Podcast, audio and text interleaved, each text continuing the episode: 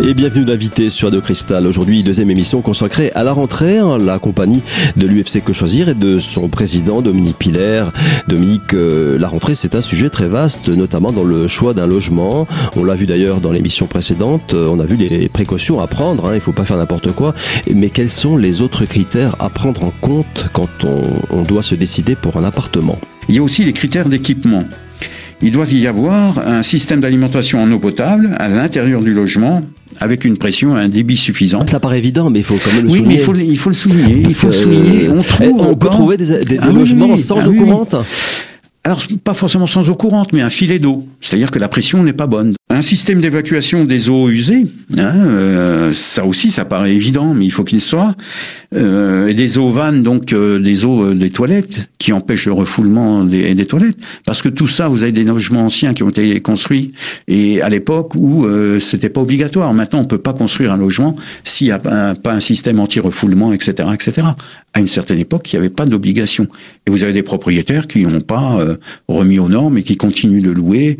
Alors, en général, on cumule tout. Hein. C'est euh, pas de bail, pas d'état des lieux. Et le- voilà, euh, c'est beaucoup plus simple. Hein. Et des installations sanitaires avec un WC séparé de la cuisine, ça c'est obligatoire. Hein. Ou de la pièce et de la pièce où on prend les repas. Ça c'est une, obligation. Avec aussi euh, au moins une douche ou une baignoire. Et une installation permettant un chauffage euh, normal et des installations qui permettent la ventilation du logement, hein, que ça soit donc euh, des bouches d'aération en haut et en bas qui permettent la ventilation et d'assécher euh, le logement. Alors la réponse qui est de dire ah mais vous aérez pas suffisamment de la part du propriétaire ou de l'agent, c'est pas la bonne réponse. Les systèmes d'évacuation doivent permettre d'assainir le logement.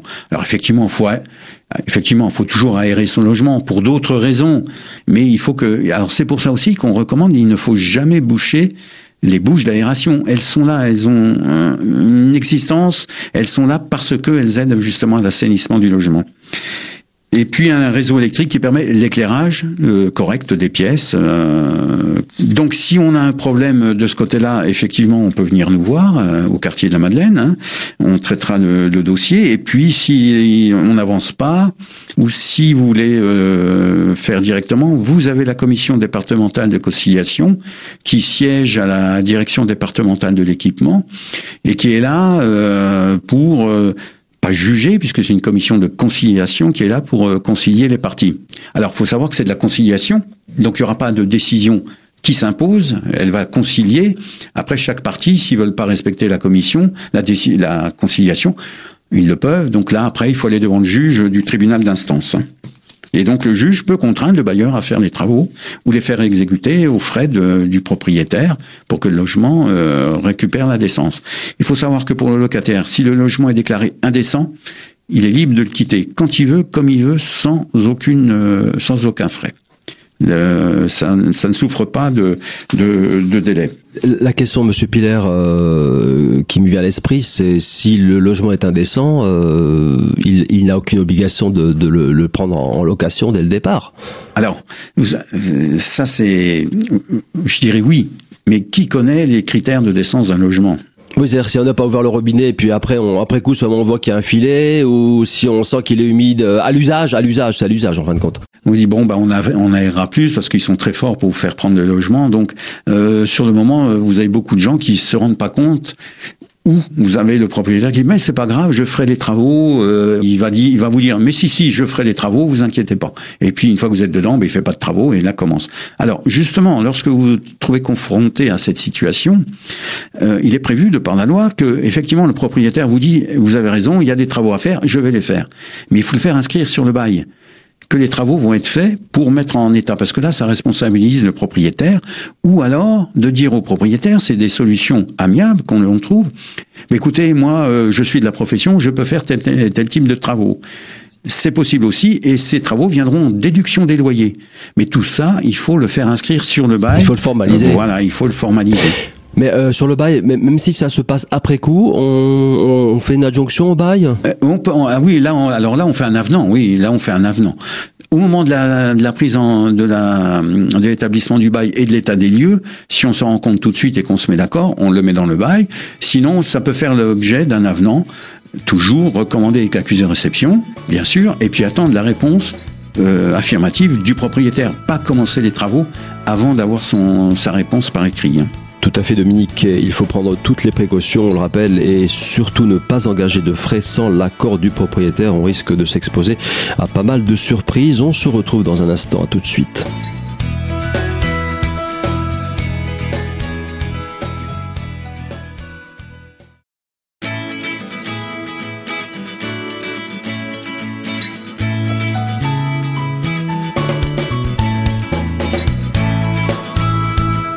Deuxième partie de l'invité sur Radio Cristal. Je suis toujours en compagnie de Dominique Piller, président de l'UFC Que Choisir Lorraine.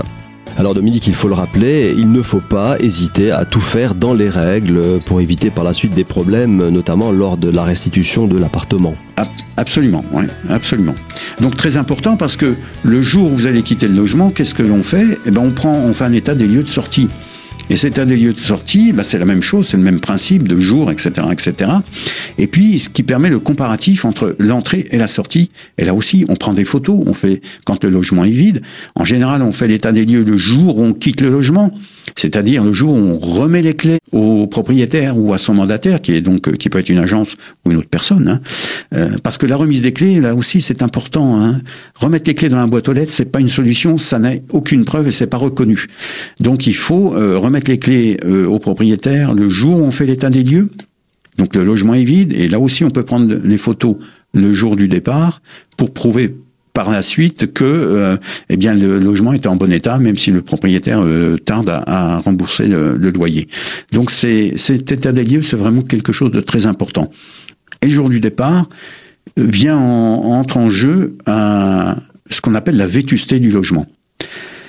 Alors la vétusté, c'est l'utilisation normale des, des équipements qui, avec l'âge, ben, c'est l'usure normale, finalement. Voilà, c'est l'usure normale. Donc on attendait de la loi Allure qui devait définir une grille de vétusté. Malheureusement, ça n'a pas été aussi loin. Euh, on s'est arrêté à dire que la vétusté existe et que éventuellement on peut prendre en compte certains euh, certaines grilles existantes pour les logements sociaux, parce qu'effectivement il existe des grilles dans, dans les offices HLM très souvent qui permettent de la prise en œuvre de la vétusté. Alors euh, le propriétaire privé n'est pas obligé, hein, mais après c'est une bagarre, c'est toujours la bagarre sur la vétusté des des équipements quoi. Donc pour l'instant, officiellement, dans la loi, on parle de décence et pas de vétusté. On parle de ça? vétusté, mais on n'a pas donné cette fameuse grille que tout le monde attend et que l'on voulait voir apparaître? Oui, mais c'est, pas, ça va, ça rentre pas dans les, dans, dans, dans les, dans Si, les faits si, si, euh, Si, si, quand même, si, prise en compte quand même la oui, la vétusté. vétusté, après on en discute. Devant un Ah oui, juge, devant un juge. Si le- parce que là, c'est le propriétaire qui peut apporter la preuve ou non de vétusté. S'il dit euh, la douche est en mauvais état, mais attendez, vous l'avez installée quand? Donc à lui de fournir les éléments, qui dit je l'ai installée il y a deux ans, par exemple. Elle était en état quand vous êtes rentré, et là elle est en mauvais état. Donc c'est à vous de payer. Mais s'il a une facture qui dit qu'elle a été installée il y a 15 ans, effectivement une douche au bout de 15 ans, elle a une certaine vétusté. Donc il n'y a aucune raison que ce soit le locataire qui prenne en charge la totalité euh, de la remise en état de la douche ou qui reprenne pas du tout en charge euh, la remise en état de la douche. Donc tout ça, c'est des éléments qui sont euh, qui existent donc, comme je disais, au niveau des offices HLM très souvent parce qu'ils ont une grille de vétusté, mais que la loi Allure n'a pas voulu euh, mettre en œuvre réellement. C'est un peu dommage, c'est un manquant de la loi Allure euh, de ne pas avoir créé cette grille de vétusté pour le privé. Il n'y a pas de grille de vétusté, mais le principe, quand même, le concept de vétusté euh, est quand même préservé. Il est dans la Absolument. loi quand il même. est dans la mais loi. c'est pas, Il est- oui, pas il est dans la loi. La Voilà, donc c'est chacun qui l'interprète à sa manière, et c'est là la source essentielle de, de, de problèmes avec euh, avec les locataires et les propriétaires. hein. Après, on peut se poser la question une grille de vétusté. Peut-être, c'est peut-être pour pour chaque type d'article, c'est peut-être un peu, un peu difficile à mettre en œuvre aussi. Non? Non, non, c'est non, c'est très simple. Hein. Euh, euh, enfin, quand on lit les grilles qui sont établies par les offices HLM, on peut considérer qu'elles sont très fiables. Euh, c'est l'état Ah, le de modèle la existe tapisserie. déjà pour les HLM. Oui, oui. D'accord. Oui, donc il y a déjà pendant les deux premières années d'installation, bah, ça a la charge du locataire. Au bout de cinq ans, je dis n'importe quoi là parce que de mémoire, j'ai pas tout, hein, bien sûr. Euh, c'est 20% à la charge du locataire, et après c'est euh, 5% au bout de 15 ans, et puis 2%, puis après il n'y a plus du tout de responsabilité du, du locataire. C'est le propriétaire qui doit faire le- C'est l'essentiel. déjà dans l'usage au niveau des, des, des, C'est HLM, c'est déjà dans l'usage. Le législateur n'a pas souhaité euh, à- généraliser ça, ou enfin ne l'a pas généralisé, on va dire comme ça. Voilà. Voilà, il n'a pas euh, généralisé. On va pas s'étaler entre guillemets sur euh, ces raisons. hein. Dominique qui dit logement sur les Vosges, hein, on, va faire une transition, dit euh, souvent Vosgelis, hein, surtout sur euh, Pinal, enfin sur toutes les Vosges, et donc c'est l'organisme principal aussi de, gestion quand même de, de logements sur sur la place d'Épinal et, sur les Vosges. Alors oui, effectivement, Vosgelis est un des partenaires au niveau des Vosges sur le logement social, et donc là c'est un, je voudrais simplement préciser les choses parce que on a été contacté par plusieurs de nos adhérents sur un contrat que mettait en place Vosgelis, un contrat euh, un projet d'accord conduisant à prise en charge de certains travaux par des prestataires extérieurs. C'est ce qu'on appelle un accord collectif. Alors euh, effectivement, quand on reçoit cet accord collectif, chaque euh, locataire l'a reçu et bien sûr la première réaction c'est à dire ah ben on nous fait payer encore pour des choses qui sont pas de notre ressort. Et est-ce qu'ils ont le droit de le faire? Donc il faut savoir il faut savoir qu'il existe une commission euh, locale de concertation au niveau de chaque office HLM dans cette commission locale sont présents des représentants des locataires qui ont été élus au nom d'associations de représentants de locataires ou de consommateurs. Nous, l'UFC, nous ne faisons pas partie de cette commission parce qu'on n'a pas eu de locataires qui se présentaient. Donc, sur le plan légal, on n'a pas euh, le pouvoir d'infléchir ou de faire modifier euh, ce qui se passe au niveau de cette commission. Par contre, comme les locataires nous interrogeaient, euh, eh bien, on a demandé un rendez-vous à la direction de Vougelis et euh, la direction euh, nous a reçus en présence de, donc, de Monsieur le directeur général, Monsieur Henron, du directeur clientèle et de la directrice de la gestion locative. On leur a expliqué ce qu'il en était, pourquoi les, les locataires nous interrogeaient, et on voulait avoir certaines réponses sur ce contrat. Donc pour être euh, complet, moi je me suis euh, intéressé à ce qui était fait à travers la France parce que ce genre de contrat existe à travers la France dans de nombreux offices HLM où il est demandé une participation effectivement supplémentaire euh, sur le pas sur le loyer mais c'est ça vient en plus du loyer. Donc là pour Vogélis c'était 9 euros à la création de ce contrat. Alors il faut savoir que ce contrat est légal. La loi le prévoit. Dans la démarche qui a été faite par vos génistes, tout a été respecté de par la loi. Donc on ne peut pas dire que ce contrat ne peut pas exister. Les représentants des associations ont signé ce protocole, donc il existe, il est là, ben, il faudra le, le faire vivre. Donc qu'on soit très clair, le contrat est légal, il répond à tout ce qu'a demandé la loi. C'est une initiative très intéressante de la part de, de Vosgelis. Je vous propose d'ailleurs d'en poursuivre la présentation dans un instant. À tout de suite.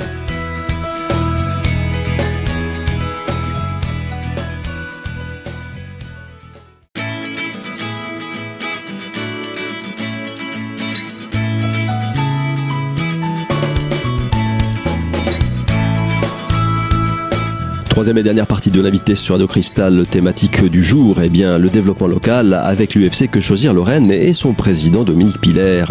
Dominique, en deuxième partie d'émission, on a évoqué cette initiative, cette belle initiative de Vosgelis de proposer une sorte de police d'assurance complémentaire aux locataires pour couvrir certains dommages. Mais est-elle obligatoire pour les locataires cette euh, police d'assurance?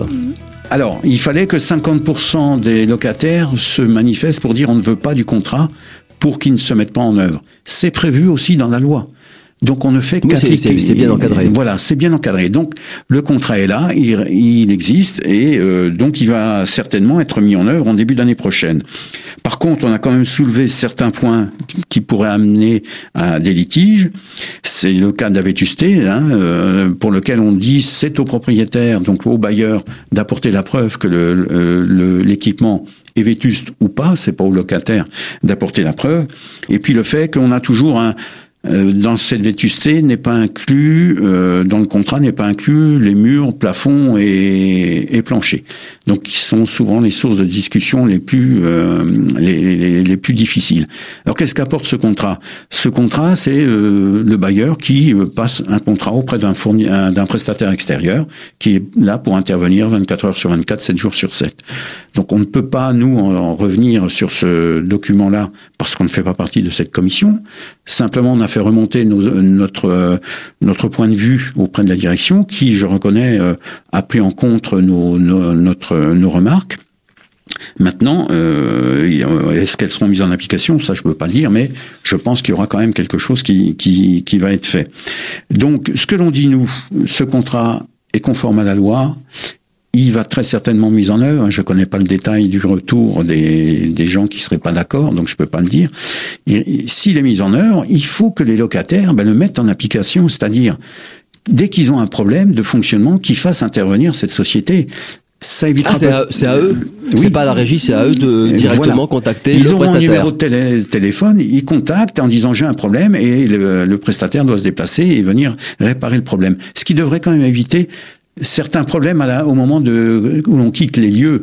Parce que il faut bien dire une chose, si euh, vous avez un problème, alors vous le réglez pas, je dis n'importe quoi, vous avez une fuite d'eau, vous la réglez pas, ben, au moment du départ, ça va vous coûter. Voilà, c'est à votre charge parce que ça fait partie des charges locataires. Alors tout dépend si c'est avant ou après compteur, on va pas rentrer dans les détails. On admet que c'est une fuite euh, qui existe dans, euh, par exemple, dans les WC et que vous ne réparez pas parce que vous savez pas. À la fin, il faut payer quand même. Mais à la fin, il faudra le payer parce que le bailleur vous dira, ben, il faut faire. Alors là, euh, si on veut la réparer, on peut, bien sûr, mais donc il faut s'adresser à un professionnel.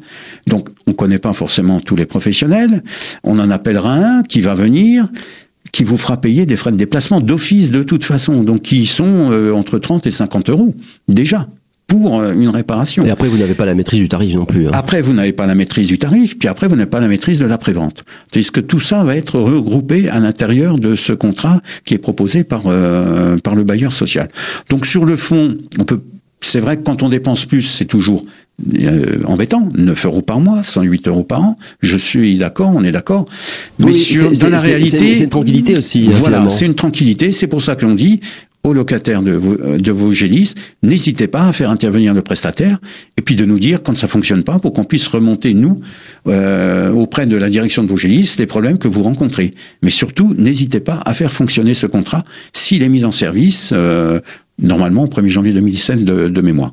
Voilà. Donc euh, un contrat qui coûte 9 euros par an, d'accord, mais qui devrait... C'est un abonnement finalement. C'est un abonnement, oui, oui. Et le prestataire là pour répondre 24-24, 7 jours sur 7. Bon, le dimanche et les jours fériés en fonction de l'urgence aussi. Hein, tout ça, ça sera euh, précisé. Mais sur le fond, le contrat existe, il respecte la loi. Eh bien, il faut le faire fonctionner. S'il est mis en œuvre, il faut le faire fonctionner au maximum pour entre guillemets en profiter et euh, que vous ayez moins de soucis le jour où vous partez. Mais on est là à l'écoute des locataires s'ils ont des problèmes pour éventuellement euh, les faire remonter au niveau de la direction. Comment ça se passe euh, dans les grandes lignes? Un locataire a un problème, une fuite par exemple, il contacte ce prestataire et il n'a rien à sa charge puisqu'il a déjà un abonnement. Ah ben non, il, a, il, ne paye Donc c'est quand même dans son intérêt 9 euros par mois, 100 euros par an parce que c'est vite atteint. Je veux dire, euh, c'est une sorte d'assurance finalement, c'est une sorte d'assurance euh, de, de, tranquillité, de, de, de confort. De oui, mais c'est absolument ça. Donc euh, la direction de, de nous a assuré qu'il y aurait certaines, qu'il y aurait un, un, comité de suivi ou un suivi qui serait mis en place pour voir le fonctionnement. Si c'est appliqué, ça veut dire que la majorité des gens l'ont accepté. Euh, on le subit pour certains, ils admettent, ils veulent que pour eux, ils le subissent, c'est vrai, mais faites fonctionner et on verra si ça fonctionne ou pas. Oui, tout à fait, Dominique. On verra d'ailleurs à l'usage et on aura certainement l'occasion d'en reparler. Merci à vous. Voilà, c'est tout pour aujourd'hui. Quelques informations d'ordre pratique. L'UFC Que Choisir des Vosges se trouve à la Maison des Associations, c'est 6 quartier de la Madeleine à Épinal. Un numéro de téléphone 0329 64 16 58 une adresse mail contact@vosges.ufcquechoisir.fr. Enfin un site pour en savoir plus UFC Que Choisir Vosges en un seul mot.com.